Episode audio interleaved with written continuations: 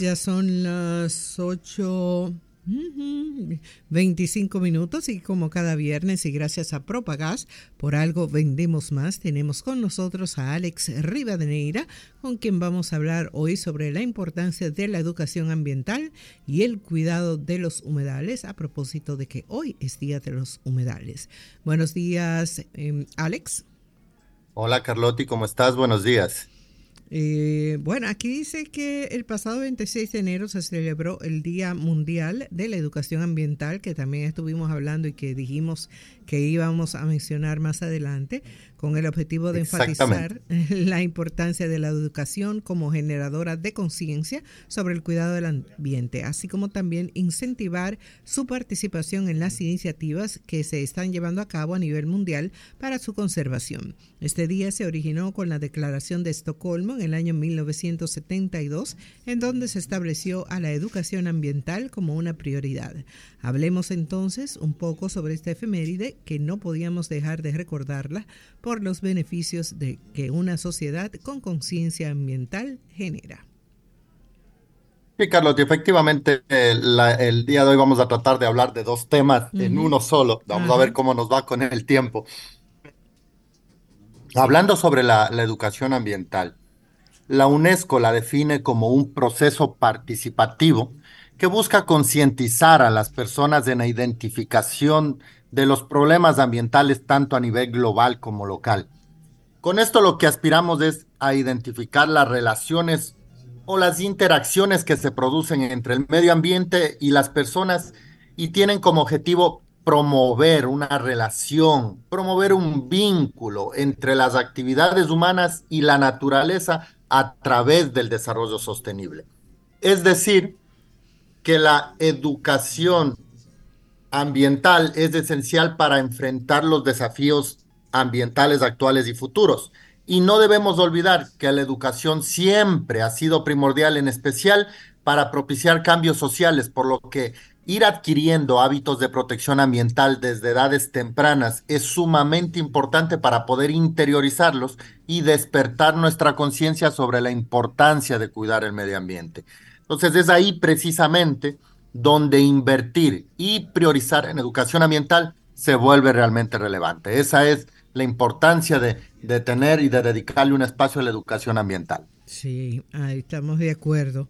Sabemos que la crisis ambiental que hoy vive el mundo debido a las diversas prácticas que realiza el hombre y que generan una gran contaminación compromete a las futuras generaciones. Sin embargo, este problema no es reciente. De hecho, el medio ambiente ha estado degradándose con el pasar de los años. Sin embargo, el inicio de la fase crítica de este daño al planeta lo estamos viendo en los últimos años con grandes olas de calor, la reducción del agua dulce y otros fenómenos que no lo veíamos hasta hace algunos años con lo cual dedicarle tiempo y recursos para invertir en las personas y crear mayor conciencia sobre el respeto al medio ambiente es realmente necesario. Alex, desde tu punto de vista, ¿cuáles son los aspectos principales de la educación ambiental? Mira, el enfoque actual de la educación ambiental, desde mi punto de vista, debería ser enseñar y aprender conductas adecuadas para el entorno. Ya no basta únicamente con conocer lo que tenemos eh, alrededor, como anteriormente se hacía en, en las instituciones educativas. Ahora es necesario comprender que la naturaleza no es una fuente inagotable de recursos, sino que es un ecosistema muy, muy frágil que tiene sus propias exigencias que debemos respetar.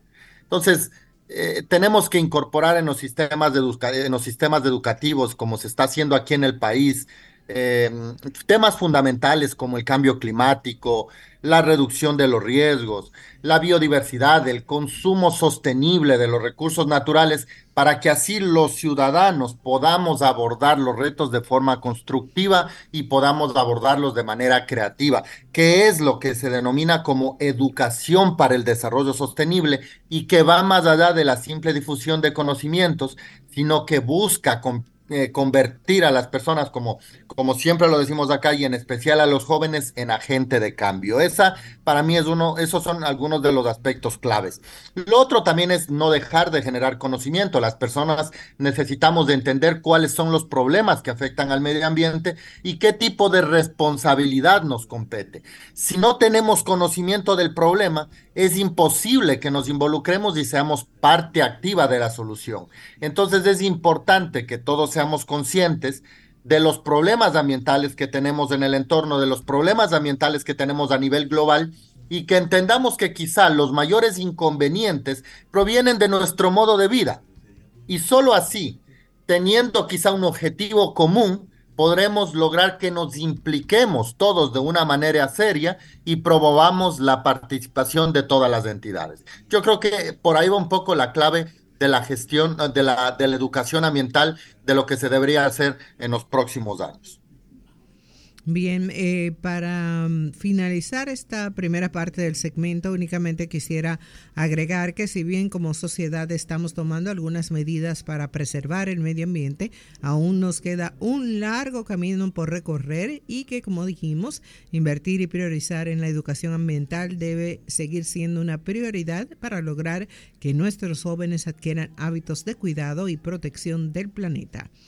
Por otro lado, hoy, 2 de febrero, se celebra el Día Mundial de los Humedales con el fin de sensibilizar o sensibilizar a la población sobre la importancia que tienen estos ecosistemas para el desarrollo de nuestras actividades.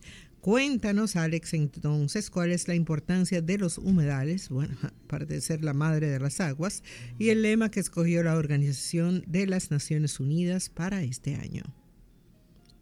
Así es, Carlote. Hoy estamos celebrando el, Día de los Humedales y, el lema escogido para este año fue los humedales y el bienestar humano, con el cual se busca destacar la importancia de promover la acción y la empatía que debemos tener con estos ecosistemas que están desapareciendo a gran velocidad.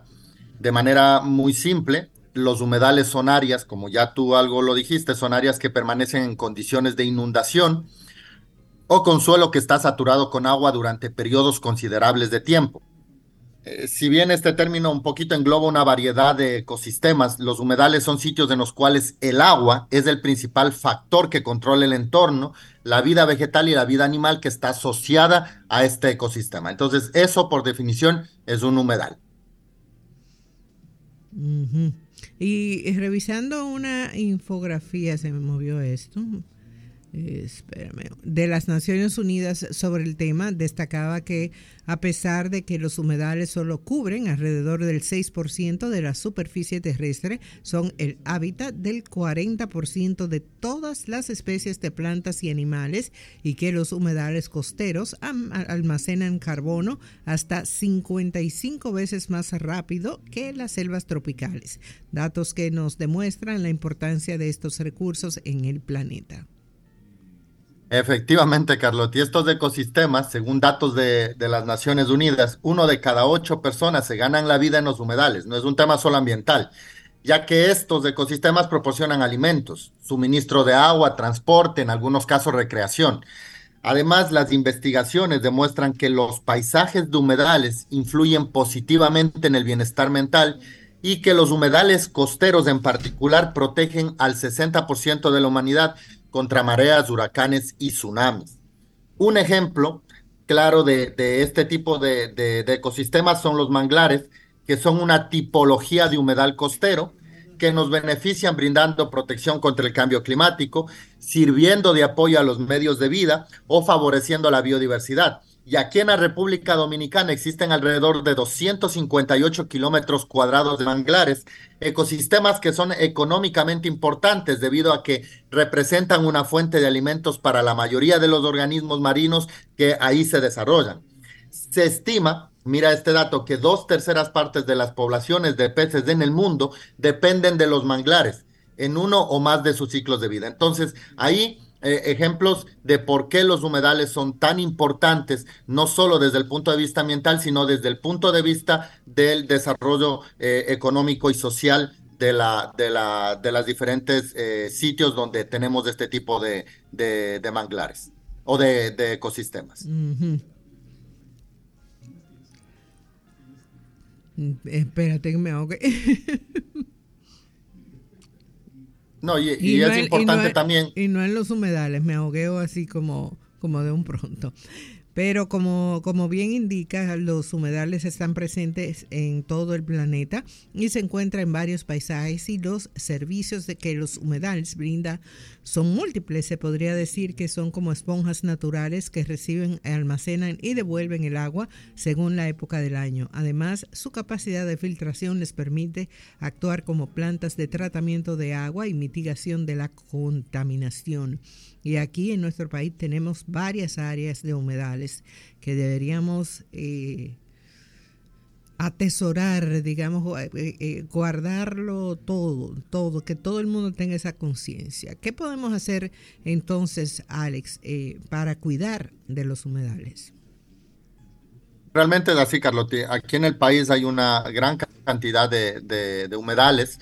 de manera global, lo que se debería tratar es de quitar o de eliminar los, estas, eh, estos aspectos que generan presión sobre los humedales, estos eh, factores que pueden estar tratando, eh, por ejemplo, la deforestación, que pueden estar tratando de acelerar la eliminación de este tipo de ecosistemas. De manera un poco más ya individual, al respecto de esto, en el, sitio del, en el sitio del Día Mundial de los Humedales se mencionan algunas acciones que podemos tener en cuenta eh, en el día a día y que están orientadas a aprender sobre los humedales, su valor y las principales amenazas que los están perjudicando.